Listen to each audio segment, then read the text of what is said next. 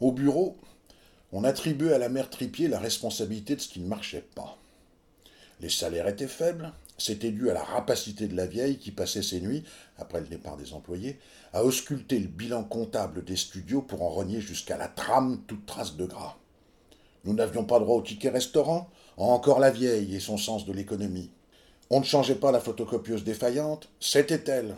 Et c'était d'autant plus elle, tous l'affirmaient, que sans sa présence néfaste, la proverbiale générosité du maître nous aurait comblé de mille bienfaits. Pour m'assurer que tout cela n'était que délire ardent, je suis resté au bureau fort tard pendant près d'une semaine, et jamais je n'y ai croisé la mère Tripier. Et pour cause, comme je le découvris plus tard, elle n'y mettait jamais les pieds.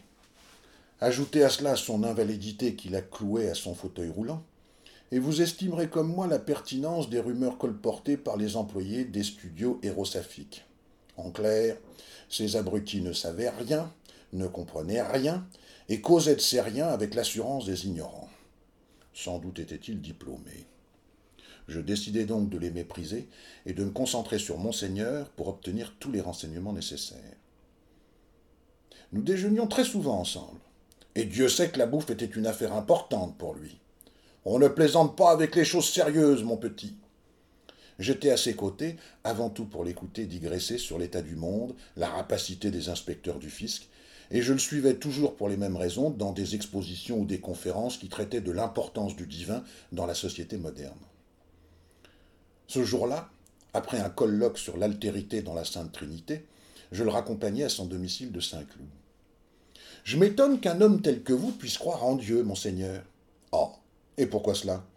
Bah, Disons que je vois mal le rapport entre la mystique et le porno. Je vous aime parce que vous êtes jeune, Rodolphe. Et comme tous les jeunes, vous ne comprenez rien. Ma mère, cette sainte femme, a raison de dire que si les jeunes étaient moins bêtes, ils seraient vieux. Permettez-moi de vous dire que c'est une réflexion idiote. On ne mesure pas l'intelligence au volume des cheveux blancs, et je connais personnellement une tripotée de vieux cons qui infirment votre théorie. Vous avez raison sur ce point, mon petit. Mais permettez-vous encore une seule fois une réflexion désagréable sur ma mère, cette femme remarquable, et je vous renvoie à votre néant d'apprenti ardeur. Pardon, monseigneur. C'est bon, c'est bon. Parlons d'autre chose. Pour en revenir à votre interprétation, sachez que je ne crois pas plus en Dieu que je ne crois à la pornographie. Croyez-vous vraiment qu'un homme tel que moi puisse assouvir son talent à produire des copulations insensées? Pensez-vous vraiment que je puisse accorder le moindre crédit à ces verges cyclopéennes pistonnant des vulves épilées à longueur de pellicule? Non, non, non, non. Accordez-moi le crédit d'une hauteur d'esprit supérieure à cette mare fangeuse. Alors je ne comprends rien. Si vous trouvez ça aussi nul, pourquoi le faites-vous? Les aléas de l'existence d'abord, et puis l'argent, bien sûr. La pornographie, comme la religion, joue à la fois de la volonté de toute puissance des hommes et de leur incommensurable bêtise. Comment des êtres doués de raison pourraient-ils croire à la présence d'un Dieu dans l'univers ou au scénario inepte du cinéma érotique? Il me tapota la cuisse. Je ne parle pas de vos louables efforts pour élever le niveau, mon ami, mais de la production en règle générale. Voit-on souvent des ménagères de province recevoir le plombier en talons aiguilles et culotte à froufrou et lui pomper le dard avec délectation avant qu'il ait même commencé à déboucher l'évier? Bien sûr que non. Mais tous l'espèrent et sont intimement convaincus que si cela se produit à l'écran, il est possible que cela leur arrive un jour. Mais ne rêvez pas, mon cher ami. Si vous décidiez d'embrasser la carrière, cela ne vous plongera jamais dans un océan de stupre. Jamais. La plomberie, c'est le cuivre, pas le cul. J'étais entièrement d'accord avec lui.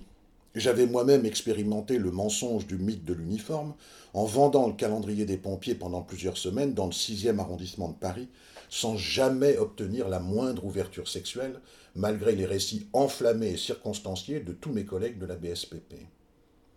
La bêtise humaine est mon champ d'investigation, mon cher Rodolphe, le terreau sur lequel j'ai décidé de créer ma réussite. La religion est une affaire formidable. Hélas, elle est entre les mains d'hommes bien plus coriaces et organisés que moi. Et je me suis donc rabattu sur la fesse. Et pour l'instant, je n'ai pas à m'en plaindre. Quoique.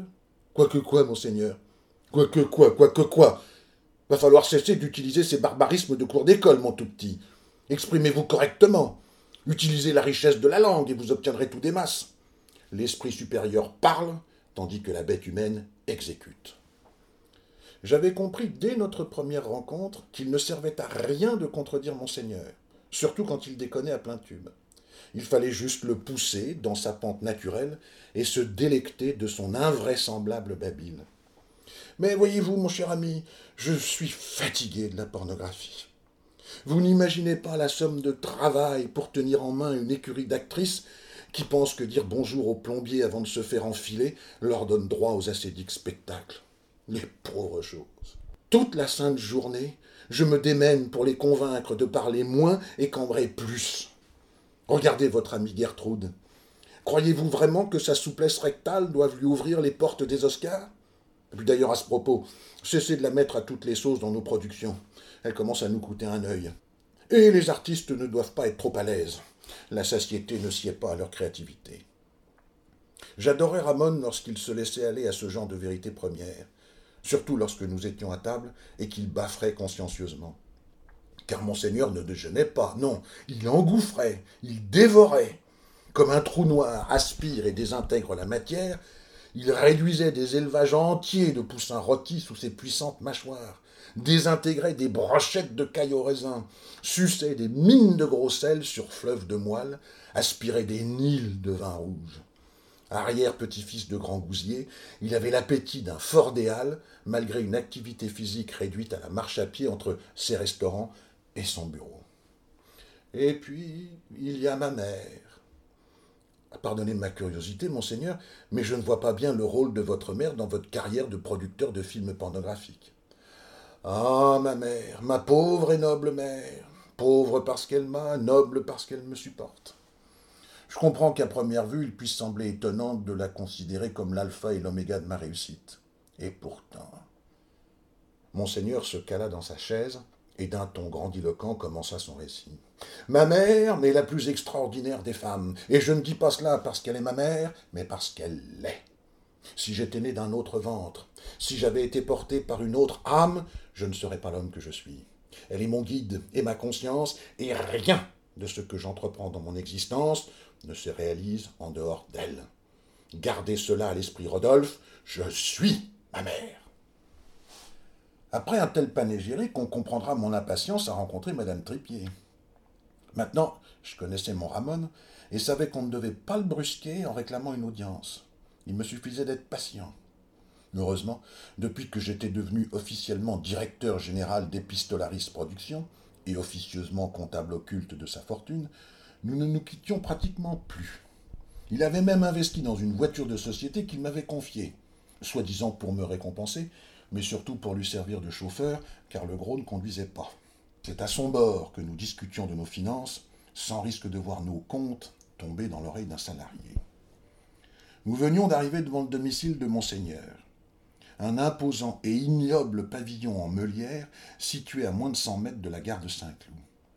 Comme d'habitude, il prétexta que sa mère n'était pas en mesure de me recevoir pour me congédier. Malgré son âge, ma mère est restée très à cheval sur les convenances et ne supporterait pas de vous recevoir autrement que coiffé et habillé. Vous comprenez? Fort bien, fort bien. Cela m'arrangeait, car j'avais une petite affaire à traiter, quelque chose de personnel. Je ne le savais pas encore, mais c'était la dernière fois que je me retrouvais à la porte de l'antre de Monseigneur sans être invité à y entrer. Ce qui nous arriva le lendemain bouleversa de fond en comble toutes nos habitudes.